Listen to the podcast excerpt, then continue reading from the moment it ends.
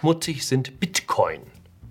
Will Angela Merkel den Deutschen ihre Staatsliebe austreiben und die heimliche Zusammenarbeit der Regierung mit Corona-Wissenschaftlern oder wie man in Berlin sagt, Horst Seehofer und The Walking Dead?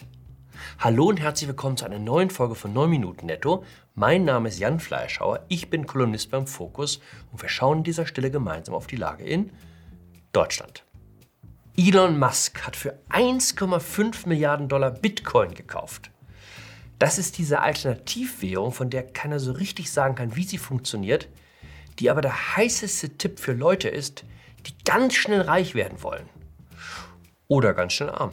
Gut, Elon Musk muss es nicht bekümmern, wenn er mal eben 1,5 Milliarden verlieren sollte. Das ist der Vorteil, wenn man einer der reichsten Männer der Welt ist. Da sind 1,5 Milliarden ein Trinkgeld. Der Kurs jedenfalls hat jetzt erstmal einen Turbo-Boost bekommen. Diese Woche wurde die 50.000 Dollar Marke gerissen. Elon Musk kauft Bitcoin. Dann steht ja die Ablösung der Altwährung kurz bevor. Das Problem am Kryptogeld ist, ist nicht nur wahnsinnig fancy, sondern auch wahnsinnig schmutzig. Für die Server, die es braucht, um die Sache in Gang zu halten, benötigt man so viel Strom wie ganz Norwegen. Und wir stehen erst am Anfang. Stellen Sie sich mal vor, Elon Musk und seine Freunde haben demnächst nicht nur Daimler durch Tesla, sondern auch den Dollar durch ihre Digitalwährung ersetzt. Dann kommt man mit dem Strom von Norwegen nicht mehr aus. Dann braucht es den Strom von ganz Europa, plus Indien, plus Russland.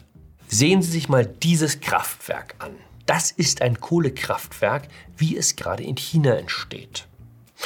Wenn Sie dachten, der Bitcoin-Strom, der kommt bestimmt aus erneuerbaren Energien. Da muss ich Sie enttäuschen. Der Großteil kommt aus solchen chinesischen Meilern. Ich muss sagen, ich liebe den Ökokapitalismus. Einerseits Elektroautos herstellen und damit von Fridays for Future den Umweltpreis der Herzen gewinnen und andererseits durch Währungsspekulation einen CO2-Fußabdruck hinterlassen, der so groß ist, dass darin mühelos alle SUV-Fahrer verschwinden. Weil das ist toll. Ich habe mir jetzt erstmal einen Volvo XC90 gegönnt. Hier sehen Sie mal. Wollte ich immer schon haben. Hab mich nur nicht getraut wegen der Umweltbilanz. Aber wenn Elon Musk trotz Bitcoin als Ökoheld gilt, dann kann man mir doch nicht wegen einem 240 PS Diesel böse sein. Oder? Angela Merkel hat erklärt, die Bürger könnten auf den Staat und die Bundesregierung setzen, die alles, was sinnvoll und möglich sei, unternehmen würden, damit die Menschen durch diese schwere Zeit kommen. Sieh mal an, dachte ich, die Kanzlerin hat ihren Sinn für Humor nicht verloren. Das ist doch ein gutes Zeichen.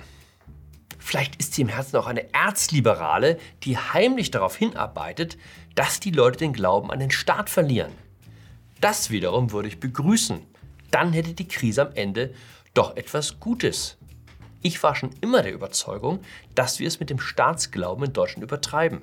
Man muss sich nur für einen Moment vorstellen, nicht nur die Verantwortung für die Impfstoffbestellung, sondern auch die Verantwortung für die Impfstoffentwicklung hätte in Berlin gelegen dann wären wir heute über die erste Testphase noch nicht hinaus. Dass es der Staat sei, auf den man am besten seine Hoffnung richte, dieser Glaube ist in der deutschen Nationalpsyche tief verankert.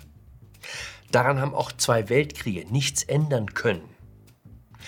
Es hätte aus meiner Sicht nahegelegen, aus der Geschichte die Lehre zu ziehen, sich etwas mehr Staatsskepsis zu erlauben. Auch die Italiener oder Briten richten in der Krise den Blick nach oben. Aber kein Italiener käme auf die Idee, sein Glück vom Staat zu erwarten.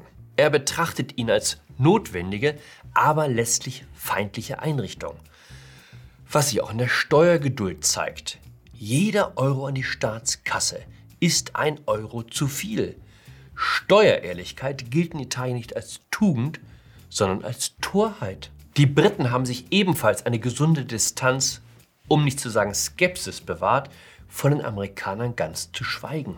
Ich telefoniere regelmäßig mit einem Freund, der für den Spiegel in Washington sitzt. Als ich ihm berichtete, dass man bis Anfang der Woche bei uns in Bayern ab 21 Uhr nicht mehr vor die Tür durfte, wollte er mir das im ersten Moment nicht glauben. erhielt das für eine meiner typischen Übertreibungen. In den USA käme niemand auf die Idee, über Wochen und Monate Ausgangssperren zu verhängen. Und wenn, dann würden sie einfach nicht befolgt. Dass uns Briten und Amerikaner beim Impfen weit enteilt sind, hängt möglicherweise auch damit zusammen, dass die Regierung dort sich nicht einfach auf dem Vertrauen der Bürger ausruhen kann. Wer ruht, der rostet, wie es so schön heißt. Das Innenministerium hat den E-Mail-Verkehr veröffentlicht, den Beamte des Hauses mit Wissenschaftlern zur Bekämpfung der Corona-Krise geführt haben. Na gut, veröffentlicht ist nicht ganz richtig ausgedrückt. Sie wurden gezwungen, die Mails freizugeben. Eine Gruppe Anwälte hatte auf Freigabe geklagt. Vieles ist geschwärzt, aber das, was man lesen kann, gibt einen gewissen Einblick in den regen Austausch zwischen Politik und Wissenschaft in der Krise. Das Innenministerium bat die Forscher vor dem ersten Lockdown, einen Plan zu erarbeiten, wie man Maßnahmen präventiver und repressiver Natur durchsetzen könnte. Man kann nicht sagen, dass sich die Wissenschaftler geziert hätten.